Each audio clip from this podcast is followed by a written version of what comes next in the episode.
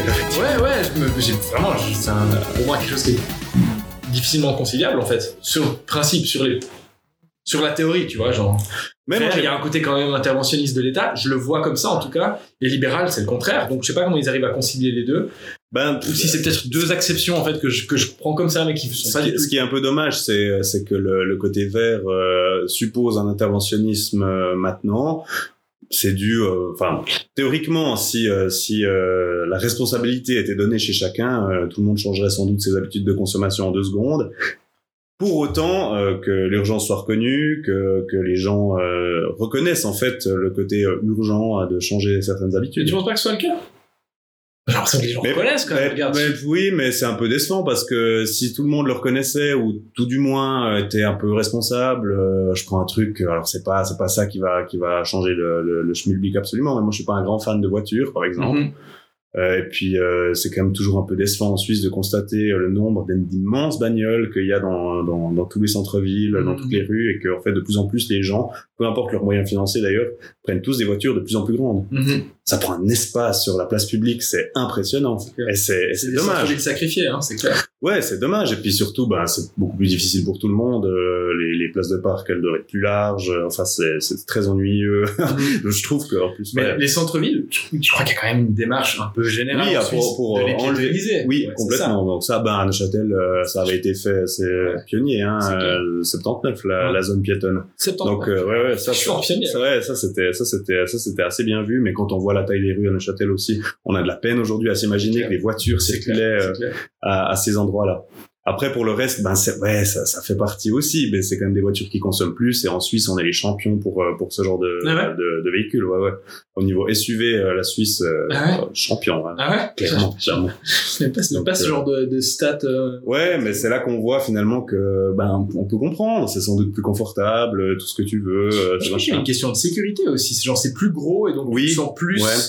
Protégé Ouais, à l'intérieur. et-. Mais même, mais même d'un point de vue pratique, je, je crois que tu es effectivement plus protégé parce que tu as plus de d'espace entre toi et une voiture qui viendrait en sens inverse. J'imagine. J'imagine que c'est pour ça. J'ai pas une grande expertise. Hein, j'ai pas le permis de conduire, donc. euh, Bon, mais c'est bah ouais, mais c'est c'est aussi pour ça que que- qu'il y a vraiment une gros, un gros clivage entre ben, les gilets jaunes qui doivent faire euh, 3 heures de voiture par jour Oui, et puis ouais, euh, ouais, les ouais. citadins comme toi et moi qui sont oui, et oui, qui pas besoin, quoi. effectivement. Alors euh, moi, je. Comment est-ce qu'on résout ce clivage C'est nouveau euh, par rapport à ce que je disais, c'est pas du tout une critique dans le sens où ah terrible, euh, les gens ont une voiture, c'est Mhm. pas ça, c'est Mhm. c'est un peu le côté effectivement. On, on est en train d'en d'en- d'en ressortir un peu, j'ai l'impression, parce qu'il y a une prise de conscience, mais le, le tout bagnole doit doit quand même euh, être un peu remis en question. C'est difficile dans les centres-villes dès le moment où il y a des places de parc qui doivent être supprimées, c'est toujours un psychodrame. De moins en moins, mais il y a quand même toujours beaucoup Ouais. de de- de- d'opposition. Que Bah, la voiture, c'est comme l'arme, j'ai l'impression, c'est un peu la liberté, quoi.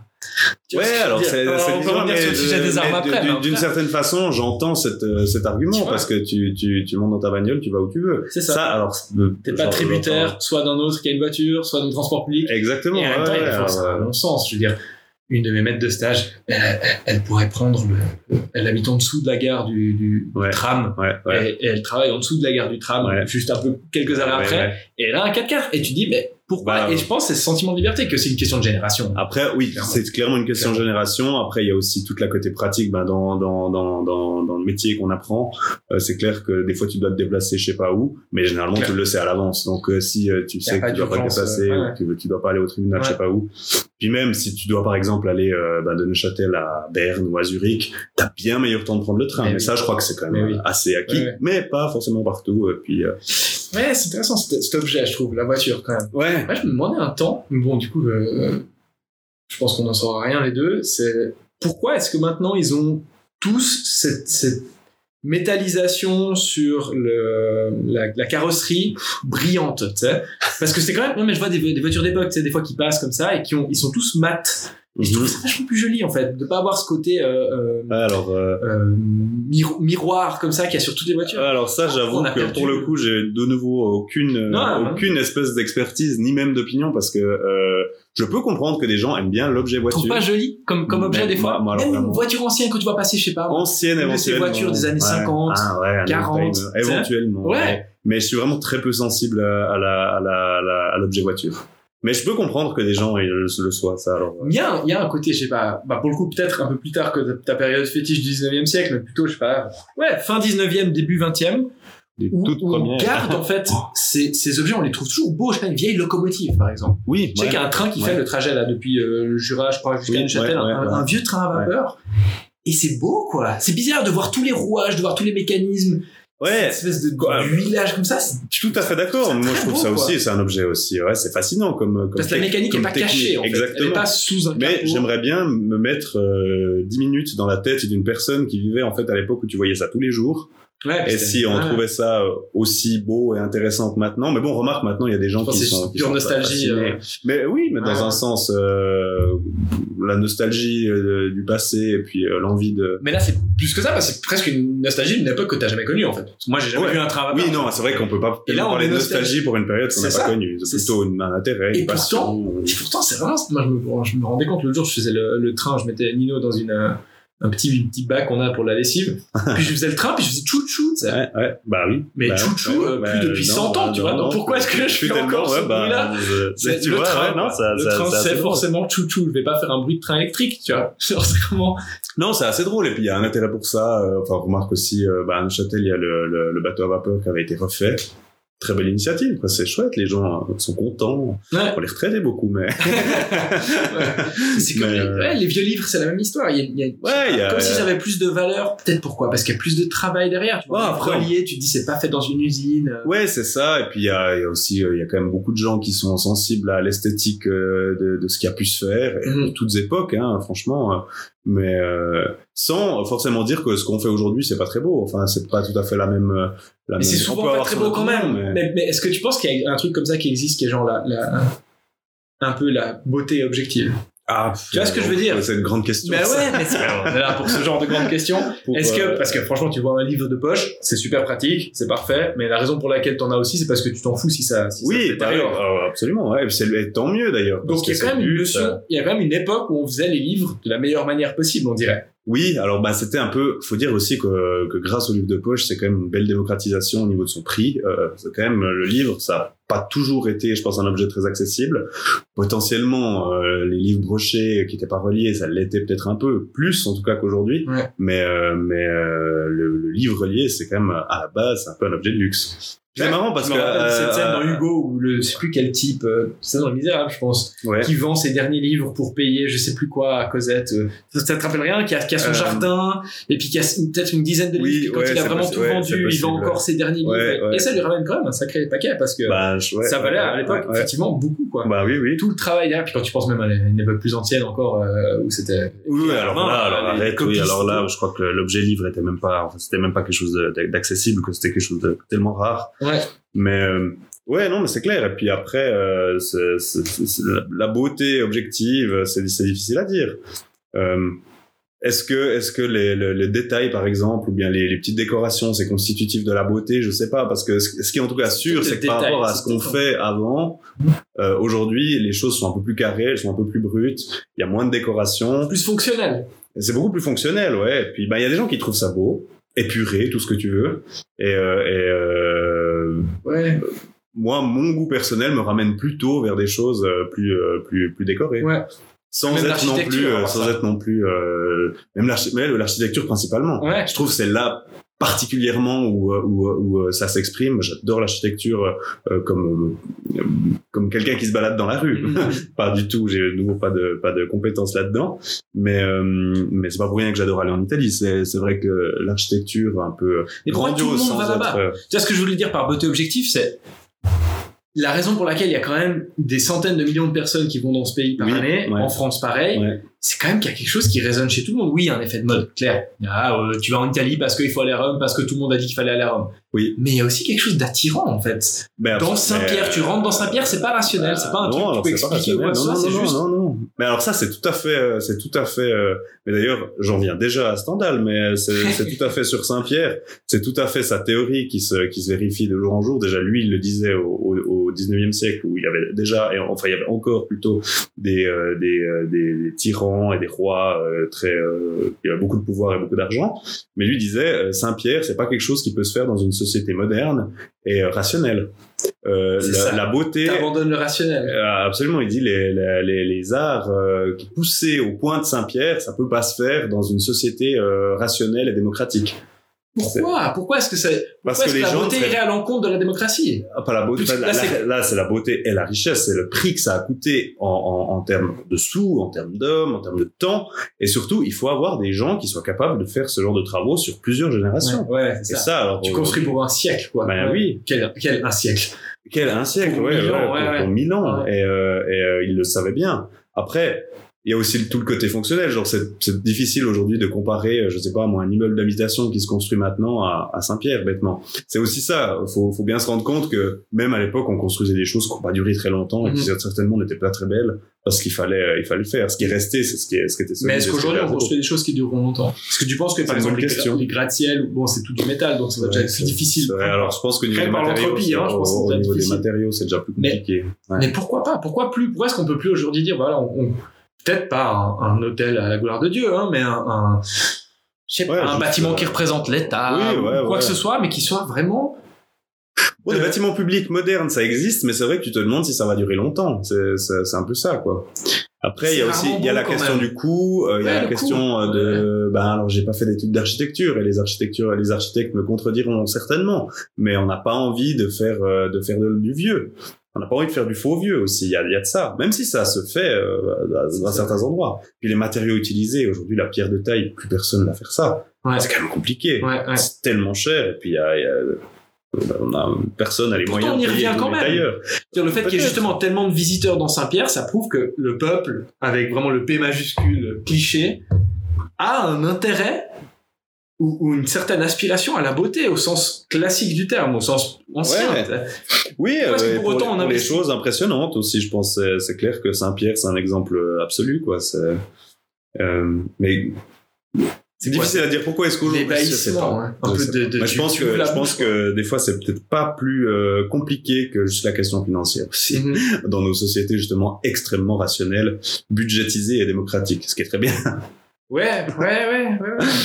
On construit pour tout le monde, mais pas pour l'éternité, quoi. Il y a un Euh, un peu moins, un peu moins. Ouais, ouais, ouais. Est-ce que quand on sera tous riches, bientôt quand même, hein, parce qu'on l'est quand même vachement plus qu'à l'époque où justement on construisait ces alors, cathédrales, oui, oui. on verra des maisons individuelles peut-être être tellement euh, Alors, est-ce que, est-ce que euh, l'immeuble, bon, ils sont déjà reconnus, mais dans certaines, euh, euh, l'État de Neuchâtel a fait une classification euh, récemment des bâtiments d'intérêt ou quelque chose du genre, et puis il y avait déjà des bâtiments des années 70-80 que moi personnellement je trouve absolument hideux, ouais. Mais il y a un intérêt vraisemblablement architectural. Après, est-ce que ces bâtiments seront encore debout dans 50 ans? Ça, c'est on le, on le, on le verra. à la question pas néo-blackies, certain. quoi. Est-ce qu'il y a une chose qui est vraiment euh, Ouais, bah. est-ce que c'est pas juste construit et puis dans 10 ans on trouvera que le brutalisme des années 60 c'était magnifique et Ouais, d'ailleurs, post-communistes, on- tu sais. Ouais, il y a déjà des de choses qui ont déjà été démolies de, de, de, de ces époques-là. Alors, alors qu'on démolit beaucoup moins de ce qui est d'avant parce que c'est beaucoup plus classé. Mhm. Euh, et puis c'est plus solide et puis c'est quand même pratique. Enfin, bêtement, l'immeuble dans lequel on est maintenant, il a, il a 120 ans, je Mhm. pense, euh, si ce n'est un peu plus.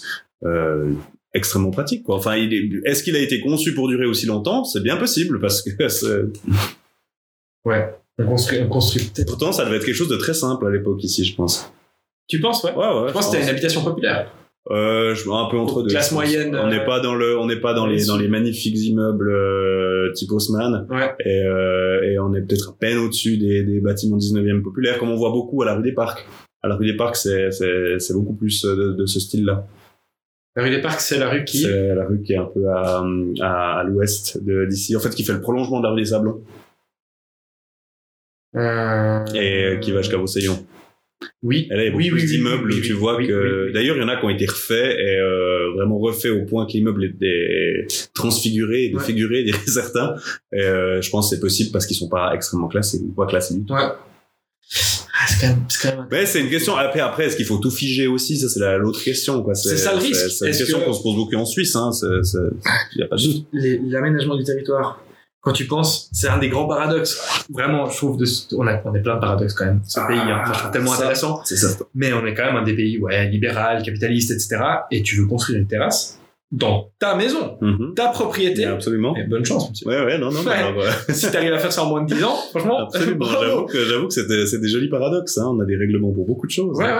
ouais. C'est- Alors que pays communistes, genre la Chine, euh, ils construisent euh, comme ça. Ben, il y avait ces fameux, ces fameuses tours là qu'on a vu euh, détruites les unes après les autres euh, à la suite de la faillite de ce, cette société, ce promoteur immobilier, grande société de promotion immobilière. ouais.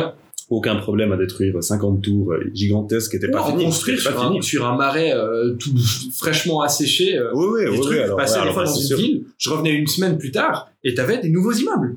Ah, en c'est- une semaine C'est sûr que, Comment c'est c'est- sûr que, Il y a pas. il faut euh, bien, faut bien se rendre compte que nous, à côté, la Suisse, euh, on est tellement petit, mais on fait de la dentelle. Ouais, c'est ça, Et- exactement. Il n'y a pas le comité communal euh, Mais nous, tu veux à. Shanghai qui Ouais, te dit. euh, non, mais tu veux repeindre ta maison ici, tu dois demander une autorisation, ouais. suivant la couleur. C'est fou.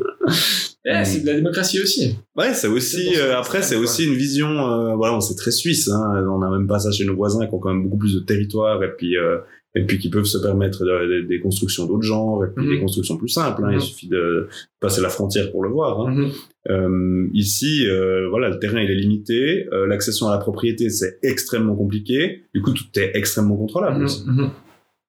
Ouais, c'est clair que l'accès à la propriété, ça, ça va être, euh, ça va être rigolo. Quoi. Ouais, ouais, bah c'est. Après, est-ce que c'est l'objectif d'une vie? C'est une autre grande question. C'est une bonne question. Hein. Ça l'a été longtemps quand même. Ouais, mais je pense que ça d'avoir l'est, ta ça l'est, maison, ça l'est pour beaucoup de gens. euh, ça l'est pour beaucoup de gens euh, aujourd'hui encore. Hum, C'est difficile à dire. D'une certaine façon, si, parce qu'on est toujours content euh, si on n'a pas un propriétaire euh, au-dessus et Mhm. qu'on peut qu'on peut dire être chez soi en Mhm. fait. Mais pour la le côté euh, matériel, pour le côté dire euh, j'ai réussi, non, pas du tout. Ah non, ok, ça c'est autre chose. Ça c'est encore une autre différence de génération. On a moins cet objectif. euh, Mais aussi parce qu'il nous a été donné par les générations précédentes. Moi je suis assez reconnaissant quand même. Euh, je pense que si on peut se permettre aujourd'hui de justement dire ce job me plaît moyennement, je vais en trouver un autre. Mhm. Comme notre pote euh, Steve là qui est gentiment en train de. euh, Ah, c'est vrai. bah il a il a il t'a pas pas dit l'autre jour. Non. Il a démissionné de Ah, chez, son euh, poste ouais, euh, ouais, ouais, chez ouais. notre euh, aimable oui, oui, oui, Euh, c'est vrai. Et puis il va commencer euh, à la Confédération. Ah, je savais Euh, pas. département de la justice, si je me trompe pas. Ah, mais excellent. Euh, Excellent. et, euh, et du coup, c'est pour ça qu'il cherche une place, si jamais, là-bas, si ça s'intéresse. voilà. Encore un, euh, encore un qui quitte le barreau. Voilà. Comme tous les autres. chercher une, une canette. Ouais, bien sûr. Ouais, comme tous les autres, j'arrête, mon dieu. Mhm. Comme beaucoup.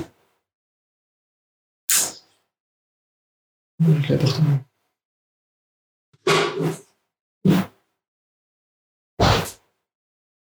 Ouais, non, ça c'est. Ce vieux code commenté de procédure pénale militaire au fin fond de Ah, on ouais, mais place pourtant, il a déjà une place euh, presque honorable puisqu'il est quand même euh, au troisième étage. Hein. tu remarqueras que les autres. Il y a une euh, gradation. Tu remarqueras que les autres bouquins de droit, vrai, ils ont pas. Ils ont Tu as pas déjà consulté Euh, Le code commenté J'avoue que moi, euh, moi, je l'avais utilisé dans le cadre d'un travail à l'Unitribourg, hein, quand même. Ah ouais Avant même de l'avoir ici et d'être euh, admis à la justice militaire. Ok.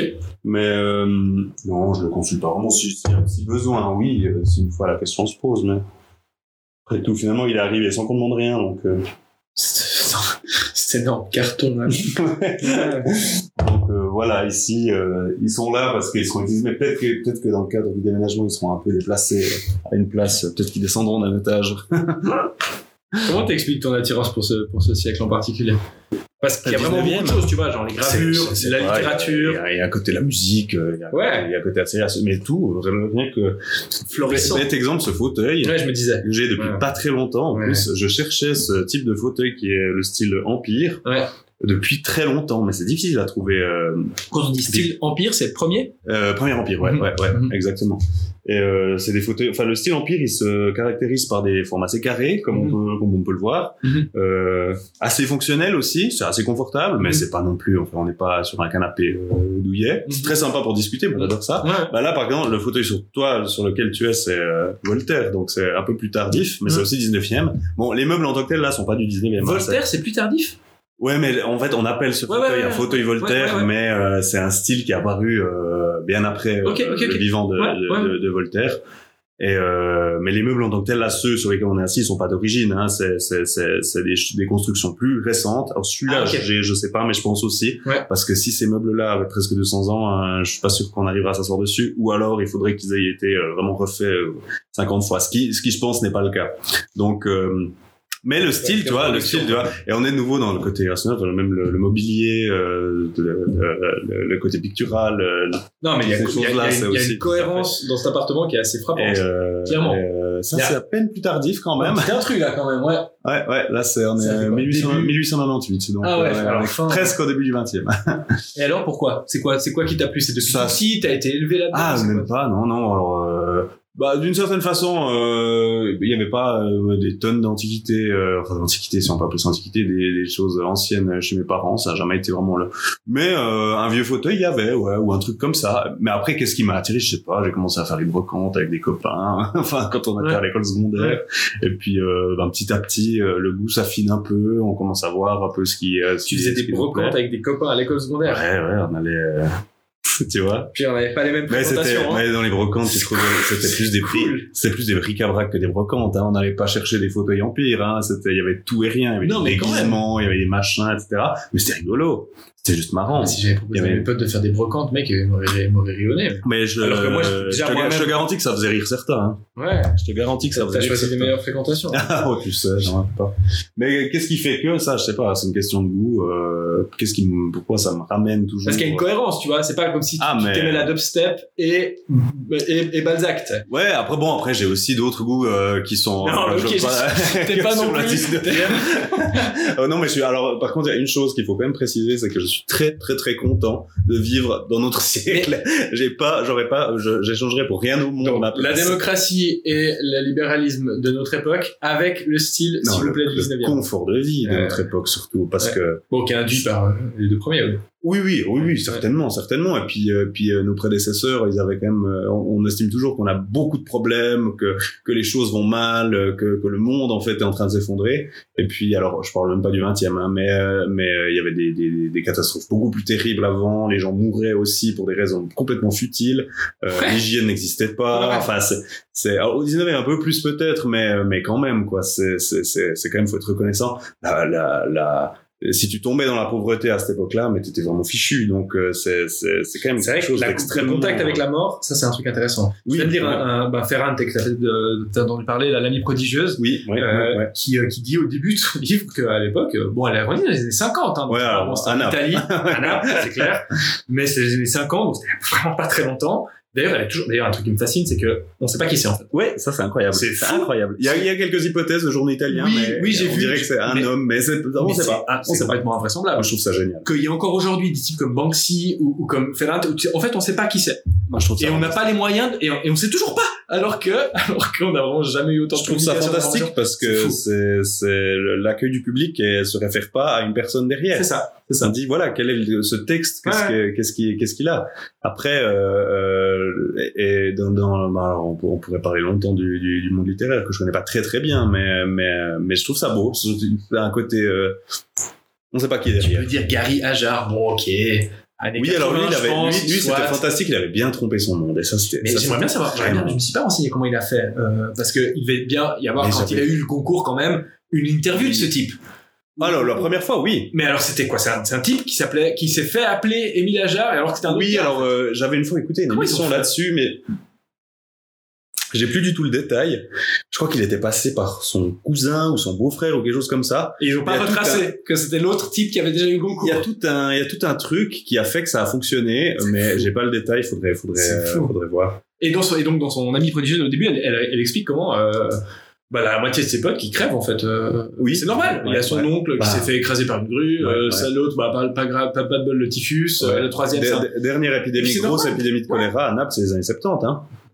Ah ouais Choléra. Choléra. Ouais, ouais, ouais. Et ouais, on a cette proximité-là, euh, enfin, on a Oui, oui, cette non, proximité-là avec la euh, mort, c'est clair. Ou dans un sens, tant mieux, c'est sûr, mais, on la regarde absolument, ouais. mais on la regarde différemment, et le confort de vie, euh, alors pour le coup, euh, ça Mhm. qui prêche un converti. Hein, Oui, alors ça faut quand même dire quoi. Enfin, a pas, ouais. des trucs tout bêtes qui nous paraissent tellement naturels et qui, Genre, qui l'eau courante. l'eau courante, Ouais. l'eau courante, l'eau propre qui coule dans ton robinet. T'arrives dans une pièce, tu cliques sur un interrupteur, il y a de la lumière. Mhm. C'est- tout bête. Mhm, mhm. Plus de risque de s'étouffer, plus de risque d'incendie. Enfin, c'est des trucs vraiment tout bêtes. Et, et, euh, et qui sont euh, qui sont juste tellement précieux. Comment t'expliques qu'en parallèle de ça, on est une, probablement la génération la plus angoissée qui ait jamais existé, et probablement plus angoissée sera Oh. la génération suivante. parce qu'on a l'impression, j'ai l'impression, alors peut-être que c'est un effet aussi, euh, il y a un biais, hein, Oui. mais j'ai l'impression qu'on on est quand même une génération où on n'a pas envie d'avoir d'enfants parce qu'on n'a pas envie de laisser ce monde-là euh, à la génération suivante. Et pourtant, quel monde c'est dans ce qui rend ces choses-là d'accord avec toi sur l'optimisme. Ouais, alors ce qui rend, alors moi je suis un optimiste convaincu, donc euh, c'est vrai que c'est quelque chose qui me, qui me, qui me, qui m'attriste, hein, la situation qu'on vit actuellement, enfin qu'on voit. Mhm. Après, je pense qu'il faut pas non plus la, la, la grossir et Je la surexagérer. Je pense que, je pense ouais. que, et surtout, je pense c'est dû, enfin, c'est surtout ce, ce caractère tellement global, parce que l'information aujourd'hui est Ouais. tellement globale, et ça, c'est ça qui est nouveau. Mhm. Je pense des craintes et des angoisses, il y en a toujours eu, mais chacun à son échelle à l'époque. Euh, bah, En fait, notre empathie, style, elle je pense que, je pense global, que, quoi. je pense qu'on, si on reparle de, de, je sais pas, de Naples et du choléra, je pense que les gens avaient quand même une angoisse à l'époque par rapport à ça. Mhm. C'est très terre à terre. C'est beaucoup plus terre à terre que dire euh, que, que, Mhm. bon, tu me diras, c'est très terre à terre aussi euh, l'urgence écologique, mais euh, moins que de dire ah mince, euh, je, je, le, le choléra peut me frapper dans une semaine. Ouais, ouais. Donc, euh, à mon avis, c'est la globalisation euh, de l'information. À mon avis, Ouais. ça doit ça doit beaucoup jouer. Euh, L'accès aussi euh, complètement illimité à, à, à- aux, propos de tout un chacun et pas seulement par euh, par euh, par le biais de, de, de, de médias officiels ou pas, hein, mais de, journaux qui se distribueraient. Mhm. Je pense que la, la rapidité et la globalité de l'information jouent beaucoup et a tendance à tout exagérer. Donc euh, c'est clair que quand quand on est plus adepte de la discussion, de la nuance et du temps long, euh, c'est un truc qui, qui est, bon, moi personnellement, ça m'embête un peu. Bon, dommage. Ça, Mais c'est un peu une-. Ouais, ça, c'est davantage. est Ouais, mais alors, ouais, finalement ouais, par euh, le devenir du monde euh, en tant que globalité et pas seulement par euh, son petit précaré. Oui, c'est clair, mais ouais. Disons, moi, ce qui m'embête dans tout ça, c'est que justement, comme ça empêche une discussion plus euh, approfondie, toujours, c'est clair que c'est bon. Moi, je je je, je prends jamais parti. Je suis observateur, j'ai Twitter, j'aime bien y aller euh, assez régulièrement, justement pour suivre tout ça, mais je je participe jamais à aucun. Enfin, je, je mets jamais de tweet ou, ce que tu veux, ou alors sur, sur vraiment sporadiquement sur d'autres activités. Mais euh, mais c'est dommage parce que ça empêche justement une discussion plus posée. Euh, J'ai jamais aimé ce ce, ce côté. Euh, euh, c'est un côté extrêmement euh, populiste de, de, de justement que tout soit fait rapidement, que les choses sont comme ça, et qu'elles peuvent pas être autrement, et puis que et puis que faut l'accepter ou faut euh, ou faut ou se taire en fait. Et euh, je dis pas que il y a aucune remise en, en question euh, de, de, de par exemple le fait que le, le, le, le climat est en train de changer. Ça alors c'est pas du tout mon propos. C'est de dire justement plutôt que que que de tenir un discours qui dit paniquons, dit qu'est-ce qu'on fait? Quelle est la quelle, quelle pierre finalement on apporte à ça? Qu'est-ce qu'on essaye de proposer comme euh, comme euh, comme euh, comme véritablement j'aime pas dire comme changement mais comme proposition Parce Et- que tu vois pas la panique comme un vecteur, comme un accélérateur, comme un catalyseur, comme une sorte d'étincelle de ce changement? Parce que c'est ce que disait Thunberg euh, il y a quelques années, euh, Oui, Greta, là, au Grand le- Parlement européen, je crois que c'était là, faut à dire paniquer. Je veux que vous paniquiez. mais pour- Parce que sinon, vous bougez pas, en fait. Pour quel résultat? Parce que si les chefs d'État commençaient à paniquer, euh, on, a- on aurait, on aurait des difficultés. Si les populations, enfin j'aime pas dire non plus ce terme-là, si des individus euh, en, en grand nombre commencent à paniquer aussi, qu'est-ce qui, qu'est-ce qui en ressort? Dire, ce serait beaucoup plus efficace euh, de couper son chauffage. de- que- si chacun le faisait, enfin Mhm. évidemment qu'on va pas le faire, mais Pourquoi, évidemment, qu'on va pas le faire? Non, parce que alors, quand je dis couper son chauffage, c'est un peu gros. hein. On va pas quand même euh, aller, aller, aller, aller, euh, enfin imposer aux gens de, de, de vivre dans le froid. D'ailleurs, c'est pas ça que, c'est pas ça qu'il faut certainement changer. Mais c'est des initiatives. Dire, euh, alors après, évidemment, c'est compliqué de le dire comme ça. C'est compliqué de dire, euh, oui, euh, vous voyez, chacun, si chacun pouvait proposer son innovation géniale qui supprime le CO2 dans tel Mhm. domaine. Euh, non, ça se passe malheureusement pas comme ça. Mais j'ai l'impression aussi que c'est difficile quand euh, tu prêches la panique ensuite de, de dire que, que, que, que, rien n'est fait, qu'il reste chaque fois un temps euh, limité qui, euh, qui est de plus en plus limité. Et en fait, le moindre, il y a des changements en plus qui se font. On, on le constate dans notre pays quand même. Il y a des changements législatifs, il y a des changements, euh, il y a des plans climat qui sont adoptés, euh, il y a des, il y a des méthodes qui sont faites pour réduire le CO2. On verra. Laissons le temps aussi au- à ces choses-là de s'appliquer et de se développer. Euh, je peux comprendre que ce soit frustrant quand quand la réponse qu'on dit à une urgence ou à ce qu'on croit être urgence, c'est on verra neutralité carbone en 2060. Je peux comprendre que ce soit frustrant, mais il y a des trucs plus ambitieux que ça. Et euh, il y a des projets plus ambitieux. Alors évidemment, ça coûte aussi euh, de l'argent et qui sont pas nécessairement des projets qui imposent à tout le monde de changer de comportement. Mais bien sûr, euh, c'est aussi la question de la globalité. On y revient. je suis prêt à faire beaucoup d'efforts ici en tant que citoyen pour notre pays, à, voter toutes sortes de, de lois CO2. Euh, mais il y a quand même, doit quand même avoir à l'idée et à l'esprit que c'est quelque chose qui devra se régler au niveau beaucoup plus global que la Suisse. Mais Par contre, je j'entends pas le discours qui dit puisqu'on est petit, ne faisons rien. Ça, alors je n'entends mmh. pas du tout parce que ça sert à rien. Ou alors ça, j'aime pas ce discours parce que même si ça sert à rien, tu peux pas dire aux autres et à tous les autres, euh, c'est votre faute, allez-y, faites quelque chose. Non, s'il y a quelque chose à faire, faut le faire aussi. Mais serait-ce que pour donner l'exemple. Ben, donner l'exemple. Après, c'est plus facile de dire, donner l'exemple. On fait un effort aussi. C'est plus facile de donner l'exemple depuis notre position que depuis euh, l'ouvrier du Xinjiang qui vient d'avoir accès à ce clair, et la... port de sa vie. Ben, et puis la, la, la, la, la, ouais, peut-être, mais la, la, la première, euh, la première chose aussi qu'on, qu'on, qu'on dit, qu'on dit assez souvent en plus, c'est que les, les émissions de CO2 que produisent les Suisses, la Suisse, pas dire toujours grand chose, que produisent les Suisses, elles sont produites à l'étranger. Mhm. par euh, tout ce qu'on consomme, tout ce qu'on a ici. Si c'est pas ça qui consomme du CO2 ici, c'est leur production ailleurs. Mhm. Et euh, l'avion, la voiture ici, euh, les, les, chauffages au mazout, etc., ça produit, c'est clair, du CO2 et sans doute qu'on est au-dessus de la limite, mais ça, je, je, ne sais pas, je suis pas expert, mais euh, c'est quand même tout ce que tout ce que aussi qui vient de, de, de, de notre consommation à l'étranger qui, euh, qui, qui induit ça. Mais d'une manière générale, tu es assez optimiste, c'est-à-dire que tu penses que les choses que l'humain trouvera la solution, on va dire, dans sa Alors, le plus globalement possible, t'es pas angoissé. Globalement, c'est mon idée. c'est mon idée, c'est mon, mon espoir aussi, mm. naturellement. Euh, mais non, moi, de mon côté, il y a, y, a, y a aucune angoisse. Euh, premièrement, parce que, euh, ben, j'ai l'espoir que, que, que l'être humain est quand même arrivera toujours à se dépatouiller si on veut bien, mm-hmm. même si je sais que c'est pas très satisfaisant comme comme comme réponse à la à, la, potentielle à la potentielle fin du monde. C'est une réponse de foi. Et de l'autre, si t'as pas t'as pas d'argument rationnel derrière. Non, pas vraiment, mais bon là, y a spirituel. Et, de l'autre côté, c'est si c'est vraiment la fin du monde, ben c'est vraiment la fin du monde. Et puis voilà, nous y sommes. Enfin, je, nous y sommes.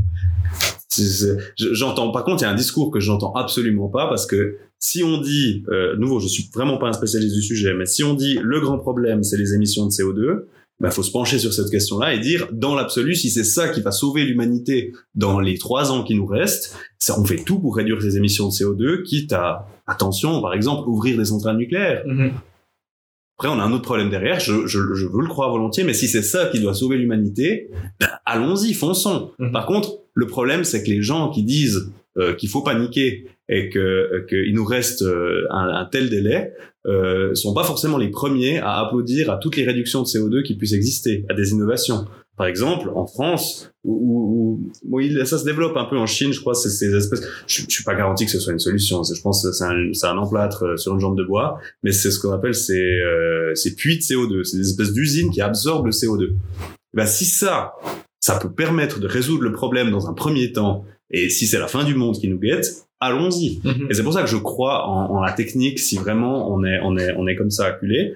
Je veux bien croire que ce soit pas la solution satisfaisante si ce qu'on souhaite à la fin, en fait, c'est que la production soit complètement réduite et que et qu'on revienne à un, espèce de, de, de, passé justement idéalisé où où, euh, où, euh, tout allait en guillemets soi-disant plus lentement et puis que la vie était plus douce alors que c'est pas du tout le cas quoi mhm. si euh, moi, le discours des croissants, j'ai énormément de peine parce que finalement, euh, tu peux pas promettre d'un côté qu'on va travailler moins et puis de l'autre euh, proposer une société euh, qui va en décroissance. C'est complètement antinomique parce que des croissances, moins de productivité, c'est quand même plus de gens, par exemple, dans l'agriculture. On, on, entend certains discours, heureusement pas tellement ici, mais plutôt du côté français, un petit peu des discours euh, très fleur bleue où on nous dit, voilà, une agriculture moins productive, moins productrice, c'est ce que ça veut dire au final. Ça veut dire beaucoup plus de gens qui doivent aller travailler dans les champs et euh, moins de légumes sur les étals à la fin. Est-ce que c'est ce qu'on veut? Est-ce que est-ce qu'on est conscient de ce qu'on est en train de dire quand on dit des choses comme ça? J'en suis pas certain. Donc ton, ton approche, elle est quand même sur le fond libéral et individualiste, c'est-à-dire que la solution viendra de chacun.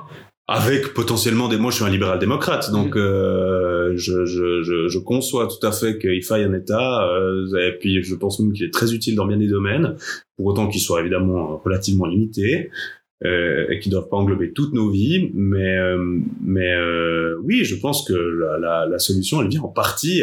Peut-être qu'il y a des coups de pouce à donner, mais elle vient évidemment, mais même quasiment uniquement de, de l'innovation qu'on peut qu'on peut qu'on peut Mhm. apporter.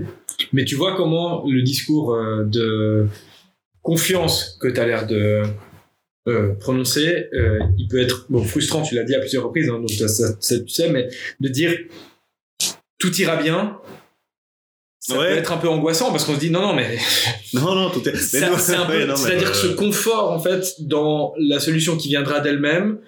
Moi, c'est souvent le discours que je tiens, honnêtement, quand je vois des personnes qui sont angoissées, parce que l'angoisse, ça peut te faire bouger, oui, mais ça peut aussi te tétaniser. oui, oui. Et oui, moi, c'est surtout les deuxièmes, la deuxième euh, variante que je vois Mhm. souvent. C'est, euh, euh, je peux même plus rien faire. Et il y en a, enfin, j'ai connu euh, malheureusement même des personnes qui étaient très très atteintes par euh, la culpabilité dans ces cas-là et par le fait d'avoir l'impression d'être juste un, un cancer sur la planète, hein, pour reprendre la merveilleuse euh, formule du club de Rome des années 60. Euh, c'est super de voir l'humanité comme ça, vraiment génial Oui, Donc, ça, ça aussi. quand, quand tu te considères comme un cancer sur la planète, euh, ta meilleure solution, vraisemblablement, c'est d'être, de t'éradiquer toi-même, si tu vois ce que je veux dire. Et malheureusement, j'étais euh, à titre personnel assez euh, touché par ce genre de démarche-là, on va dire. Et en même temps, je peux comprendre que quand t'as quelqu'un qui est paniqué à cause de toi, à, à- à- à cause de toi, Mhm. révélateur, à côté de toi, Mhm. ben, de dire euh, non mais t'inquiète tout ira bien c'est rassurant pour une partie des gens et puis pour une autre partie c'est un peu mais euh, si tout le monde pense comme toi ça veut dire qu'il y a rien à changer? C'est ça que tu veux dire? Bah alors, à nouveau, je crois pas que enfin, c'est vraiment pas le, le, le, le fond du, du, du truc, mais je, je- ça m'est jamais arrivé. Mais je suis bien conscient que si tout à coup j'avais affaire à, à une personne complètement tétanisée par euh, par la situation, euh, je pense que j'aurais effectivement de la peine à établir un dialogue euh, ouais, c'est chaud parce que mon discours il est pas de dire tout ira bien, il est de dire ok. Euh, peut être tétanisé. Enfin, de nouveau, peut-être que peut-être que de nouveau mon optimisme mon optimisme est, beaucoup trop élevé et puis que et puis que la fin du monde nous guette dans les 30 ou 40 prochaines années, je ne sais pas. Potentiellement d'après ce qu'on nous dit, je serais en tout cas enfin je, me souhaite d'être vivant pour le voir.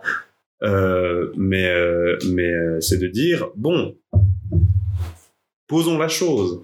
Quel est le rationnel quel, ouais, rationnel quel est le problème qui fait qu'on risque à court terme la fin du monde? À supposer, il y a peut-être d'autres choses. Le- les, les émissions de CO2, c'est le problème. Ok. Qu'est-ce qu'on fait pour les réduire au plus vite, le plus possible? Est-ce qu'on arrête tout et qu'on se retrouve finalement dans une situation? Mais alors, il faut, il faut être extrêmement clair là-dessus. Si on dit il faut baisser, arrêter au plus vite, si c'est ça le discours, euh, je veux dire, c'est pas un discours très humaniste. Parce qu'alors à ce moment-là, la pauvreté ouais qui va se créer, qui va payer ça? la misère qui va les- payer. Et alors là pour, le coup, hein. là pour le coup, il y aura plus de crédit, euh, il y aura plus de crédit euh, illimité. euh, le quoi qu'il en coûte, ça n'existera plus. Enfin, je, je- euh, moi, je veux bien entendre tous les discours du monde, mais alors de dire qu'on peut tout diminuer, voire tout arrêter, et que euh, on conservera notre euh, notre euh, niveau de vie. Et je parle pas d'avoir un, SUV. Je parle pas de faire des voyages à Barcelone. Je parle juste d'avoir euh, à manger sur la table et euh, un endroit où dormir et se chauffer.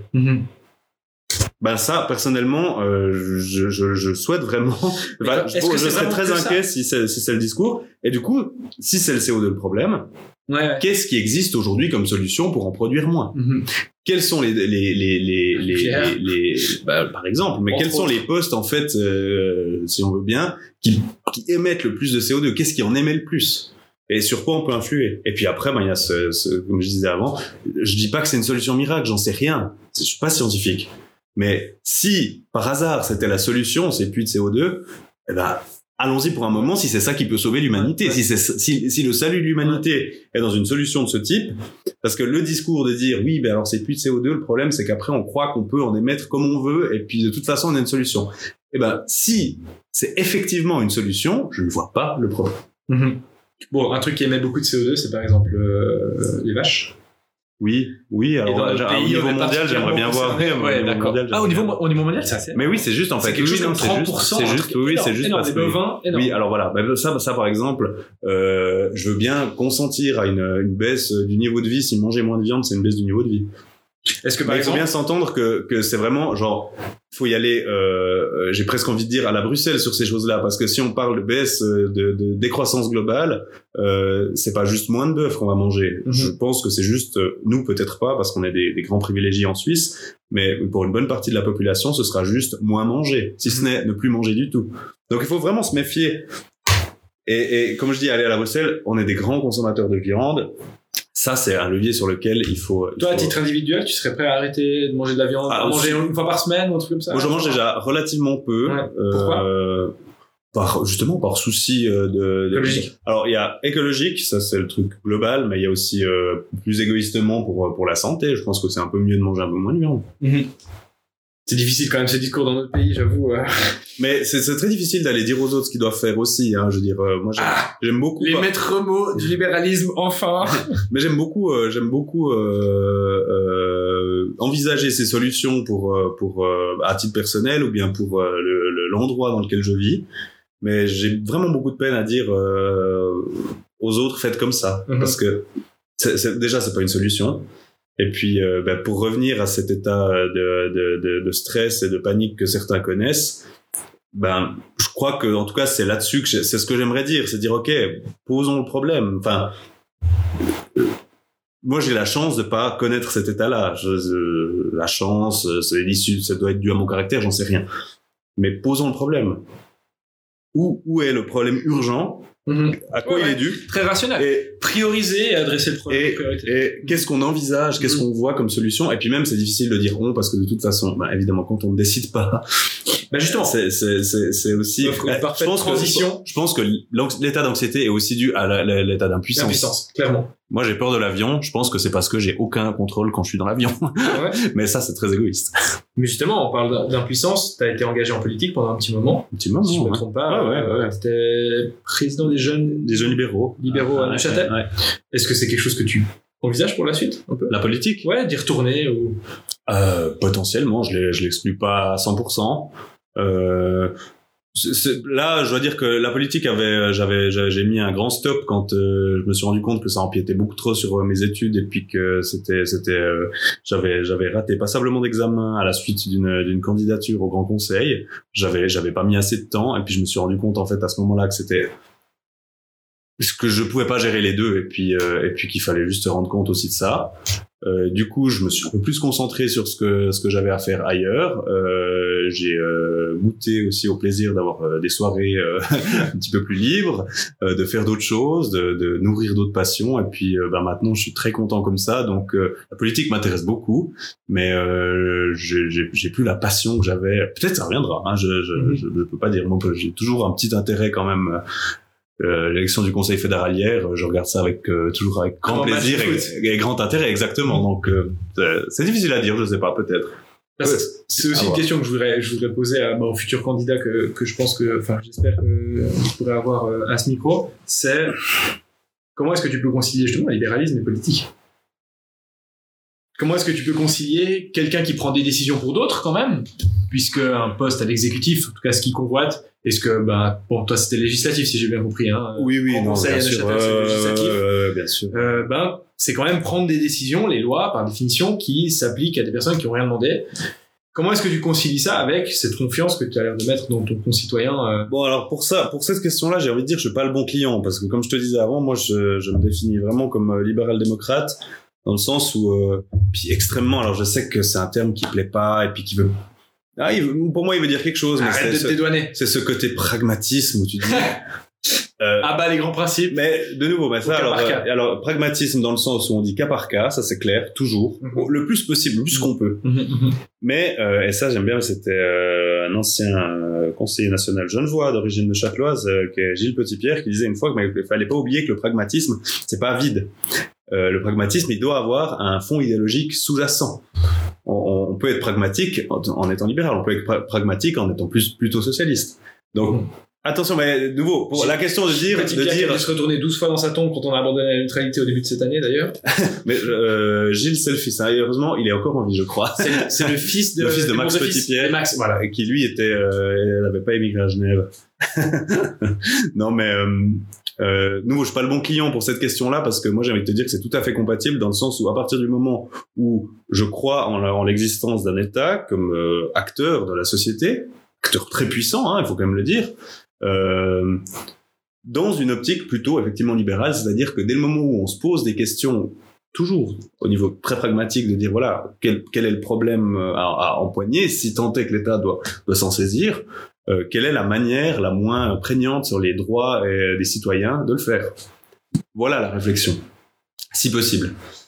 Tout en ayant toujours le curseur en disant s'il y a aucune intervention qu'est-ce qui se passe? Si on a une où est-ce qu'on place la limite? Qu'est-ce qu'on fait Donc tu verrais pas une intervention politique avec seul objectif de dessaisir l'État des pouvoirs qui ont été non pas vraiment moi je serais un peu, en tout cas vraiment, et là, Pas je- vraiment. je demande à être corrigé par toutes les personnes qui sont plus expertes que moi. Il y a l'impression un peu, j'ai l'impression l'optique des peut-être des pères fondateurs des États-Unis par exemple, euh, de dire Ouais. euh, ben là Washington on, on fait euh, on fait le moins possible et on limite le plus possible les pouvoirs de l'État pour que ça reste euh, Alors, de nouveau, ça doit être, ça doit être, si on veut bien, le, le- de nouveau, l'espèce de colonne vertébrale euh, qui, peut, qui peut changer, hein, le- l'espèce de colonne vertébrale entre guillemets idéologique, de se dire, ok, moi j'ai l'impression plutôt justement d'avoir cette sensibilité libérale, de dire justement, poussons plus vers les, les, les droits des individus plutôt que l'intervention de l'État comme principe de base. ouais mais Mais regardons la encore pragmatisme. Mais regardons la réalité Mhm. et puis voyons bien si, euh, si euh, pour un sujet ou un autre, euh, l'intervention se justifie ou non. C'est finalement ce qui se fait beaucoup en Suisse. hein. Moi, je suis très confortable dans ce pays. Ouais, c'est ouais. pas très amusant, il faut quand même bien le dire. En tout cas, si, si, je, si je me remettais à la politique un jour et que, et que, et que je, je, j'aurais, euh, je, je peux avoir la chance d'être élu quelque part,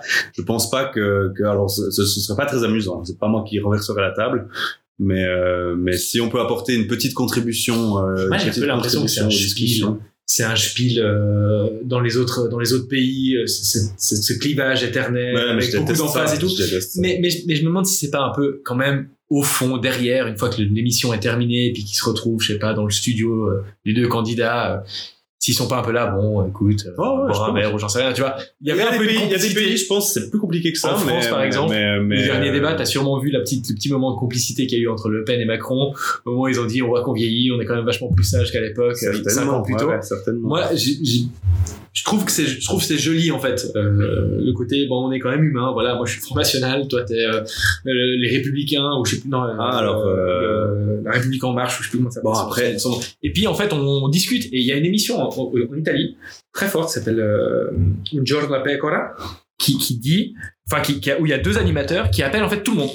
Tous les personnages politiques, c'est une institution aujourd'hui, hein, c'est une des émissions les plus suivies en Italie, et ils appellent tous les personnages politiques, et puis ils se foutent un peu de leur gueule, et puis il y a un autre qui arrive, puis après il y a un type de, de, de, de droite, puis après un type de gauche, puis après. Il n'y a pas un En risque fait, que ça soit trop clownesque et que les gens, justement, le public qui regarde ça, euh, se disent justement, ah, qui est-ce qu'on a qui Claire. nous représente à la chambre Évidemment. ou, euh, ou- Il y a un côté aussi euh, italien où c'est un Oui, peu mais après, c'est les Italiens, la- la- la- la rigolade et tu fais de la politique, mais en fait tu fais un peu du théâtre, tu fais un peu il y a la comédie derrière Mais- évidemment. Et en même temps et en même temps ça a ce côté alors peut-être que ça perd en beauté pour revenir sur le sujet qu'on avait avant mais ça gagne en démocratisation à mon avis. C'est-à-dire que les gens Alors- sont plus accessibles. Oui c'est ok un gars qui va te parler de son fils et puis il pose des questions ils, posent, ils disent euh, c'est quoi votre dernière euh, politique qu'est-ce que vous avez pensé du dernier rapport de truc? Puis ju- juste après ils disent puis alors euh, hier vous avez mangé quoi? Mais- tu vois? Alors- je trouve- moi je trouve ça cool d'un côté parce que c'est démocratique C'est très que démocratique. tout le monde se sent concerné là C'est derrière y très genre démocratique, mais la tour d'ivoire de euh, l'ENA et personne ne se rend compte de ce que c'est Macron pour moi, il y a un chemin euh, médian. Alors, il est pas amusant du tout. Je suis parfaitement conscient qui est, qui nôtre quoi qui est, bah, qui, est, qui, est, qui est notre suisse, mais qui, voilà, euh, j'allais prendre l'exemple, tu, tu parles de la politique française. Moi, j'ai vraiment très peu d'affinité avec la politique en France, sauf euh, pour une chose, c'est que il faut bien reconnaître aux Français, et on le remarque surtout en Suisse, c'est qu'ils savent parler. Ils ont, ils ont ce, talent-là. Ils ont certainement un vocabulaire plus. terriblement quand même Et euh, alors, il suffit de prendre l'exemple euh, de l'élection de nos deux chers nouveaux conseillers fédéraux hier pour comprendre qu'en Suisse, en fait, on ne sait pas parler. Non. Et hier, c'était impressionnant. Ça m'a vraiment bluffé. Je regardais ça. Mais quelque part, ça m'était égal parce que je me suis dit, moi, j'attends pas non plus du, du, du conseiller, de la conseillère fédérale élue que, que ce soit le, le, le, le ou la plus brillante oratrice euh, mais là tu pays. perds en romantisme il est où le 19e siècle? T'as pas envie que ce soit un type Ah, que tu puisses suivre à la guerre? euh, un type oui, non, mais alors, bah ouais alors de nouveau, Fabrice dans Waterloo Ah, arrête. Non, alors ça, de nouveau, c'est le côté, euh, c'est le côté terriblement ennuyeux. Moi, je suis ravi, en fait, que la politique. un discours de technocrate? Mais il y a, il y a, non, il y a, y a technocrate et, et ennuyeux, c'est pas tout à fait la même chose. Technocrate, c'est quelqu'un qui nous donne que des détails techniques, Oui, ok. à supposer, il en faut, hein, mais C'est vraiment passionnant mon, quand mon même. côté pragmatique veut C'est vachement qu'il mieux un faut- discours sur les principes, Ah ouais. la liberté d'expression, Oui, Hawkins. ouais, ça, ça- à mon avis, ça fait pas une bonne politique. euh, ça Bah, fait pas une bonne On politique dans les obligé de le faits. constater. Hein. Et en faits. vrai, euh, moi, je préfère mille fois euh, parler des grands principes et, euh, et, des, et des, et des- des grands sujets euh, ici, par exemple, dans un salon, dans un bistrot, tout ce que tu veux, au Grand Conseil ou au Conseil national, si ça s'impose, si tout à coup il y a une question qui pose cette question-là de fond, de grands Mais principes, toutes les pas questions posent des questions de grands principes. Mais sans aucun doute. Mais si on y revient chaque fois, et c'est là en fait Ça, euh, que que qu'on s'approche de la politique française, c'est si Ça, on y revient chaque fois, on se retrouve Tout est une enfermé. question de principe. Tout ouais. est une question de principe déjà. Ça, ça fait des oppositions frontales, alors que on, et, et pas constructif. Le but, c'est quand même de trouver Mhm. une solution Mhm. où chacun peut, peut, peut éventuellement se mettre d'accord dessus. De nouveau, très suisse, très ennuyeux, mais euh, et surtout, ça évite la, poli- la polémique permanente. Moi, c'est moi, c'est le truc qui me débecte en France, c'est la polémique permanente. Chaque jour, il y a un nouveau truc Un sur lequel s'écharper, pendant que le problème des gens euh, qui vivent en France, c'est de payer leur chauffage, de payer leur essence, de payer leur nourriture, leur salaire. Non, non, ils ont besoin de nourriture symbolique aussi. Ah, Ils sans- ont besoin, bah oui, ils ont besoin discussions. peut-être, Tu peux pas être que. Regarde, à Genève, c'est assez frappant. hein. Suis quand même. J'ai grandi là-bas, je suis né là-bas. euh, J'y étais jusqu'à il y a quelques années. À Genève, on est quand même très influencé par la politique française, évidemment, puisque c'est Oui, ça mais nous entoure. hein. aussi, bon, Et on entend, on suit évidemment les élections, tout le monde en parle, etc. Et il y a plus un, climat de polémique permanent aussi dans le canton, parce qu'on est influencé. Eh bien, Et en même temps, et en même temps, je trouve ça intéressant. Il y a un côté de, c'est de- le- génie du lieu. c'est ça, c'est ça, c'est ça. Et ça, C'est- Ma foi, ça a mais- son charme aussi, tu vois. Pourquoi est-ce que forcément, si c'est utile, et ça, le, le lien est parfait avec la beauté dont on parlait avant, pourquoi est-ce que si c'est utile et efficace, c'est forcément ennuyeux? Parce que là, Euh, t'as l'air de dire ce qui non, fonctionne alors non, de, finalement. nou- de nouveau. Euh, euh, On fait des généralités de toute le- façon, il y a évidemment des exceptions c'est- pas forcément ennuyeux, mais ça, ça, Souvent. ça, ça devient vite un peu, ah, ça, ça le devient assez vite parce que euh, forcément, quand on est dans, en campagne électorale, euh, c'est difficile de tenir un discours où tu dis aux gens où tu vas faire quelque chose de très précis. D'ailleurs, personne n'aurait intérêt à le faire parce que de toute façon, tu ne sais pas si tu vas arriver. Tu dois discuter avec les autres. Euh, mais de nouveau, le cas suisse, c'est compliqué parce que c'est pas le bon exemple parce que moi, je trouve que ça va plutôt globalement bien parce que les gens essayent toujours de dire on va dans des orientations. Moi, je suis très à gauche ou moi, je suis, euh, je suis plutôt très à droite. Je vais défendre ça. Et si les gens sont un peu intelligents une fois qu'ils sont élus, il y a de la discussion. Et après, eux-mêmes peuvent aller vers leurs électeurs en disant oui, mais voyez, la solution qu'on a, elle est pas parfaite, mais elle est là. Il y en a eu. Sans ça, il n'y en aurait pas. Euh, en France, euh, mais de nouveau, c'est très, difficile de comparer puisqu'ils ont ce système de majorité qui d'ailleurs n'existe pas vraiment maintenant, mais il y en a apparemment quand même une euh, où euh, la majorité finalement impose sa voix pendant cinq ans sous l'égide du, euh, Roitelet élu pour cinq ans et la discussion n'existe pas. Ou alors la seule manière qu'elle a d'exister, c'est euh, les grands principes, les grands cris qui sont légitimes, les manifs bien sûr, et les polémiques. Et je, je, je, je, je, me morfondrais, mais comme pas possible si j'habitais en France euh, et que, que, que, que, et que j'étais animé par l'envie de solutions. Est-ce qu'on en refume une? Et je lance l'eau des pâtes Allez, on en refume une. Mais pas trop loin.